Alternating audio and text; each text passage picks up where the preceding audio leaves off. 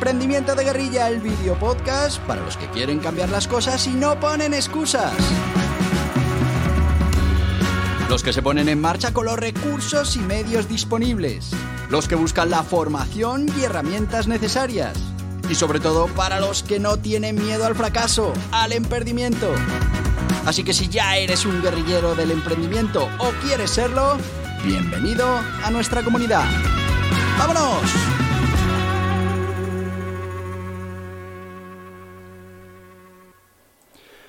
Muy buenas, guerrilleros del emprendimiento.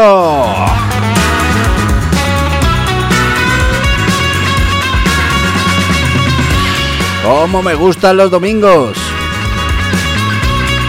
¿Sabes por qué?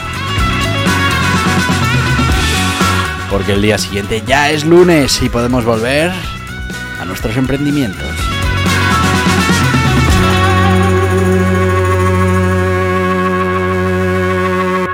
Y sí, seguro que ya como me conoces, pues sabes que además yo tengo un incentivo extra. Y es que tengo tres, tres pequeños, vamos a decirlo, sí, tres, tres bestias eh, allí en casa que encima de vacaciones, pues imagínate lo que son los fines de semana. Pero me temo que la cosa no va a mejorar vienen las vacaciones y a las vacaciones, bueno, ahí sí que vamos a tener follón con estas con estos tres monstruitos. Pero aún así, me gustan los domingos también porque ya estamos preparando todo para volver a la carga el lunes.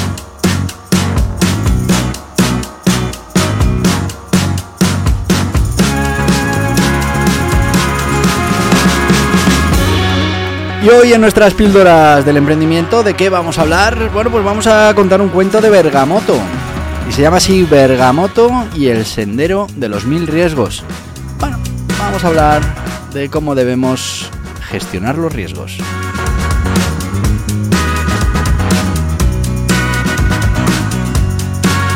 Y bueno, sin perder más tiempo, ya sabéis que, bueno, que los viernes estas píldoras vamos, pretendo, intento duren un poco menos de esos 20 minutos para que te sea más fácil escucharlas rápidamente y luego le puedas dedicar todo el tiempo del mundo a reflexionar sobre esto que nos cuenta Bergamoto, sobre esta fábula y sobre, bueno, pues cómo tenemos que eh, o cómo actúas tú en estos casos y bueno, pues si hay margen de mejora o qué podrías hacer para mm, poder afrontarlos de otra manera. Así que como todos los domingos, mm, paso a a contarte esta historia de Bergamoto y el sendero de los mil riesgos y después tú y yo volvemos a hablar de esa moraleja y, bueno, pues de lo que nos quiere transmitir este cuento de Bergamoto. Así que empezamos. Bergamoto y el sendero de los mil riesgos. En la ciudad de Zafiro, al borde de los misteriosos montes cársticos, Bergamoto había aceptado la importante tarea de trasladar un valioso artefacto, el cetro de las lunas, desde el templo de los cielos hasta su maestro, el sabio más sabio de Oriente. El camino estaba lleno de peligros y desafíos desconocidos, pero Bergamoto, guiado por la responsabilidad, aceptó la tarea. Debes atravesar el sendero de los mil riesgos, Bergamoto, le había advertido el anciano guardián del templo. Es un camino que pone a prueba a todos los viajeros, sin excepción. Hay bestias salvajes, deslizamientos de tierra, acantilados traicioneros y hasta bandidos en busca de tesoros. ¿Cómo piensas enfrentarte a todos estos riesgos? Bergamoto, siendo un buen estudiante, se había formado en el conocimiento de la gestión de riesgos. Sabía que los riesgos no podían eliminarse completamente, pero sí mitigarse. Antes de comenzar su viaje, decidió analizar y evaluar cada posible, cada posible peligro. Primero recopiló información de viajeros experimentados y viejos mapas, identificando los puntos donde se conocían peligros específicos. Luego calificó cada riesgo en términos de su gravedad y de su probabilidad de ocurrencia. Finalmente desarrolló estrategias para mitigar los riesgos. Para los acantilados traicioneros decidió llevar consigo un equipo de escalada y aprender técnicas básicas de montañismo. Para las bestias salvajes estudió sus hábitos y patrones de movimiento y decidió viajar durante las horas en las que eran menos activas. Para los deslizamientos de tierra decidió mantenerse alejado de las áreas propensas a ellos durante las fuertes lluvias. Y para los bandidos decidió camuflar el cetro de las lunas como un bastón común y corriente. Bergamoto emprendió su viaje y aunque los desafíos fueron muchos, estaba preparado para cada uno de ellos. En el camino también se encontró con riesgos que no había anticipado, pero su preparación previa le había dado la confianza y la capacidad necesaria para pensar con rapidez y adaptarse a las nuevas situaciones. Finalmente, después de una larga y ardua jornada, Bergamoto entregó el cetro de las lunas a su maestro, intacto y seguro. Aunque se había enfrentado y había superado muchos desafíos, se sentía agradecido por las lecciones que había aprendido. ¿Cómo lograste cruzar el sendero de los mil riesgos, Bergamoto? preguntó su maestro asombrado. Preparándome para los riesgos, maestro, respondió Bergamoto, y sabiendo que la gestión de los mismos es una parte integral de cada viaje. La moraleja de esta historia es la importancia de la gestión de los riesgos. Es crucial reconocer y evaluar los riesgos potenciales antes de emprender un proyecto, de emprender un viaje, de poner en marcha un negocio y luego tomar medidas para minimizar su impacto. Esto permite estar preparado para lo inesperado y aumenta la probabilidad de éxito. Bueno, pues esto es lo que nos decía Bergamoto en esta historia, que como veis, pues está muy relacionada con lo que hablábamos el jueves de, de esa gestión de riesgos fundamental, que estemos preparados, que estemos formados para poder afrontar todas estas cosas, que es algo que vamos a tener toda la vida mm, ahí, que cualquier decisión que vayamos a tomar, comprarnos una casa, casarnos, requiere de una gestión de esos riesgos, todo tiene riesgos, todo tiene, bueno, pues características especiales que, que nos pueden poner en situaciones complicadas y nadie nunca nos ha enseñado a cómo gestionar los riesgos. Así que lo vas a tener que hacer tú de manera proactiva. Fórmate, prepárate para la gestión de riesgos. Como dice Bergamoto, prepárate para tu viaje. Para cada uno de tus viajes tienes que ser capaz de entender cómo se hace esto y cómo hay que analizar las cosas que pueden pasar, qué probabilidad tienen de que pasen, qué impacto puede tener real en nuestra vida y qué podemos hacer cuando podemos hacer algo para que esos, eh, esos sucesos tengan eh, la menor probabilidad de suceder o para que una vez que sí sucedan pues tengan el menor impacto posible.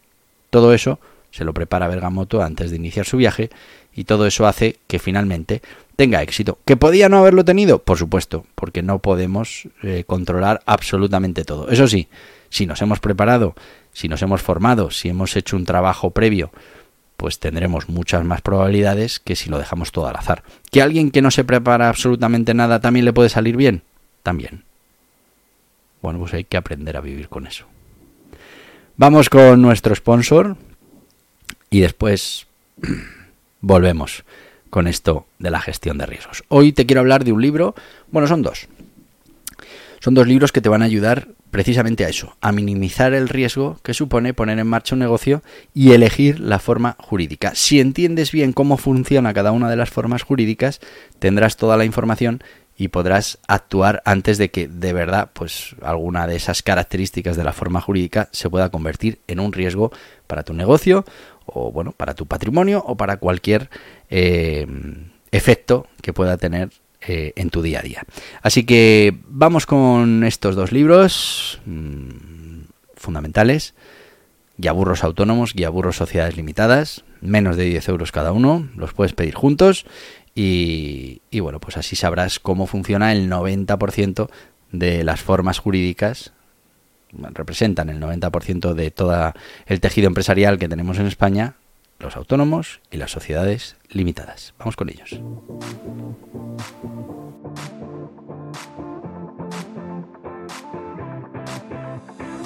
¿Estás pensando en poner en marcha un negocio o un proyecto de emprendimiento? Es importante que elijas la forma jurídica más interesante para ti, que conozcas las características, ventajas e inconvenientes, las obligaciones, todo lo que implica para tu negocio. Borja Pascual ha publicado dos libros imprescindibles para los emprendedores que quieran poner en marcha su negocio en España, dos libros de referencia. El Guiaburros Autónomos es una guía sobre todo lo que debes conocer de los autónomos en España. Ya va por su quinta edición y está totalmente actualizado a los últimos cambios normativos, como por ejemplo el nuevo sistema de cotización por ingresos reales. Y el Guiaburros Sociedades Limitadas es una guía para conocer esta forma jurídica con personalidad jurídica propia en España que reduce la responsabilidad de los emprendedores y cuenta con ventajas e inconvenientes que debes conocer. Dos libros imprescindibles para tomar buenas decisiones, para conocer las obligaciones y para poner en marcha tu proyecto de emprendimiento de la mejor manera posible. Estos libros están disponibles en las principales librerías y en internet en borjapascual.tv.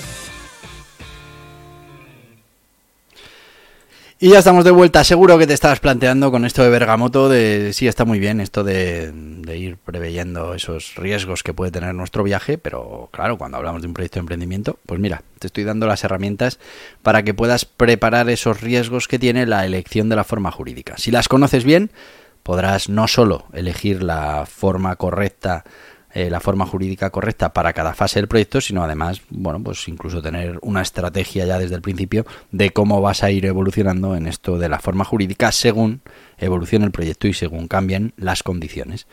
Bueno, pues en estos dos libros vas a encontrar todo lo necesario, así que ya sabes. Mm, guía burros autónomos, guía burros sociedades limitadas. Seguimos hoy con esa mm, reflexión que estamos haciendo sobre la gestión de riesgos. No me quiero extender mucho más para que tengas tiempo a reflexionar antes de ir a votar, o no, si no vas a votar, pero bueno, para que, para que puedas reflexionar sobre el tema de la gestión de riesgos. Ya no estoy hablando de, de que cada vez que vayamos a poner en marcha un proyecto hagamos un estudio de riesgos y, nos pongamos a trabajar en solucionar esos riesgos. Fíjate que cuando hablamos de, mm, los planes de empresa, que ahora mm, para muchos eh, gurús del emprendimiento, pues ya no hay que hacer eh, los planes de empresa, sino que bueno, pues hay metodologías más lean, ¿no? Más de pruebo, cambio, bueno, incluso para eso hay que hacer un plan de empresa. Que mucha gente dice, no, es que yo no lo escribo, lo tengo en la cabeza. Bueno, también te hablaría de la importancia de poner por escrito las cosas. Luego, cuando uno las revisa con el tiempo, aprende muchas cosas.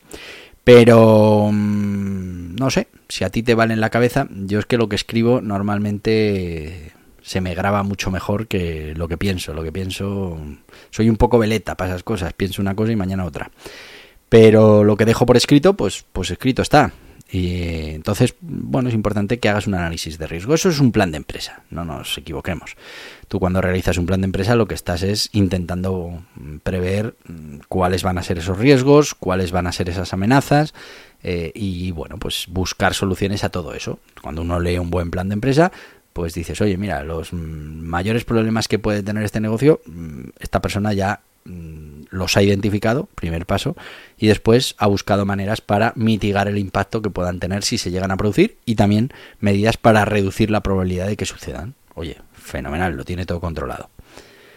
Bueno, pues es que eso hay que hacer con absolutamente cualquier decisión que vayamos a tomar en la vida. Que igual no hay que escribirlas. Bueno, si son decisiones eh, rápidas, si son decisiones que no son todo un proyecto de emprendimiento, pues igual no hay que escribirlas pero tenemos que aprender la metodología de la gestión del riesgo. Y la mayoría de la gente no tiene esas capacidades, simplemente lo hacen de manera intuitiva.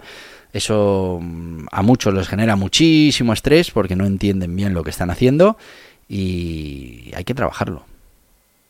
Cuando nosotros sabemos de manera correcta lo que estamos haciendo en la gestión del riesgo y entendemos cómo funciona cómo funcionan las cosas,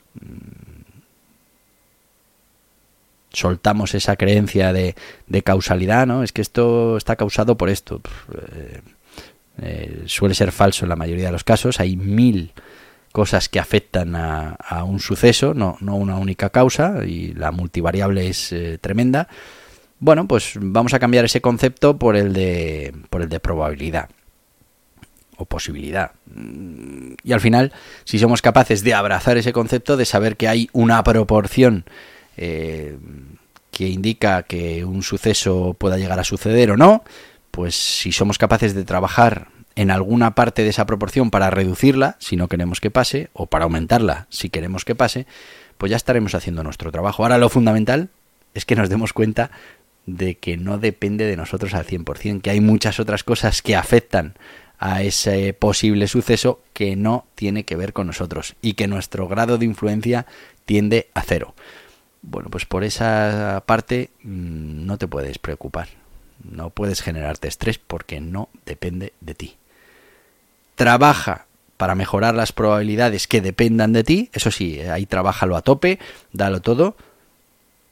De lo que no depende de ti, mm, no te preocupes, ya te has ocupado de lo que de lo que sí podías tener influencia y después tendremos un resultado u otro. El resultado negativo para nosotros no querrá decir que no hemos hecho todo lo que podíamos hacer para intentar conseguir un resultado positivo. Por muy bien que hagas todo lo que tienes que hacer, mm, no vas a poder influir al 100% sobre que algo suceda. Pueden pasar mil cosas. Así que, aun haciendo muy bien todo tu trabajo, puedes fracasar. También se puede dar el caso contrario. Aun haciéndolo todo muy mal, puedes tener éxito. ¿Por qué? Porque no hablamos de causa-efecto, hablamos de probabilidad. En el momento que seas capaz de abrazar esa idea de la probabilidad, estarás ya preparado para empezar a gestionar los riesgos. Y los riesgos se gestionan así de fácil. Primero hay que trabajar para identificar esos riesgos, después tienes que estudiar qué es lo que influye en que un suceso, un riesgo eh, se materialice. Trabaja además en todas esas opciones en las que tú tengas algo que decir, las que puedas influir, para maximizar mm, la opción que necesites, o que pase el suceso o que no. Una vez que has hecho eso, que te has ocupado, olvídate, ya no depende de ti. Ahora vamos al siguiente paso y es, bueno, vamos a, pensar que por mucho que yo he trabajado esto, mm, va a suceder y bueno, pues qué afectación va a tener eso en mi día a día, en mi proyecto, en mi actividad. Esta. ¿Qué puedo hacer para que esa afectación sea mucho menor? Pues esto, esto y esto. Hágase. Ya está. Fuera de la cabeza y a esperar el resultado. Alea está es. Lo que sea, tendrá que ser. Ya no depende de mí. Eso sí, muy importante, que hayas hecho el trabajo previo de lo que sí depende de ti. Por un lado, para que no suceda ese riesgo que, que nos puede poner en peligro. Y segundo, para mitigar los efectos que pueda tener ese riesgo si finalmente sucede. Si hemos trabajado esas dos partes, ya está. Sácalo de tu cabeza. Bueno, no me quiero alargar mucho más, así que ya sabes, el tema de la gestión de riesgo primero pasa porque entendamos que eso de causa-efecto mm, es una simplificación. Hay muchas causas que pueden llevarnos a un efecto y hay unas que dependen de nosotros, mucho, poco, nada, y con eso tenemos que trabajar para intentar maximizar nuestras opciones. Además, trabajemos en una vez que el hecho se ha dado, ese riesgo ha sucedido, trabajemos en mitigar cuáles pueden ser los efectos de que eso que teníamos ahí como una opción que podía pasar, pues finalmente pase. Y queda igual, aunque solo haya un 2% de probabilidades de que algo pase, hemos trabajado muchísimo todo lo que dependía de nosotros y solo queda un 2% de que ese riesgo se materialice, ese riesgo se puede materializar. Así que...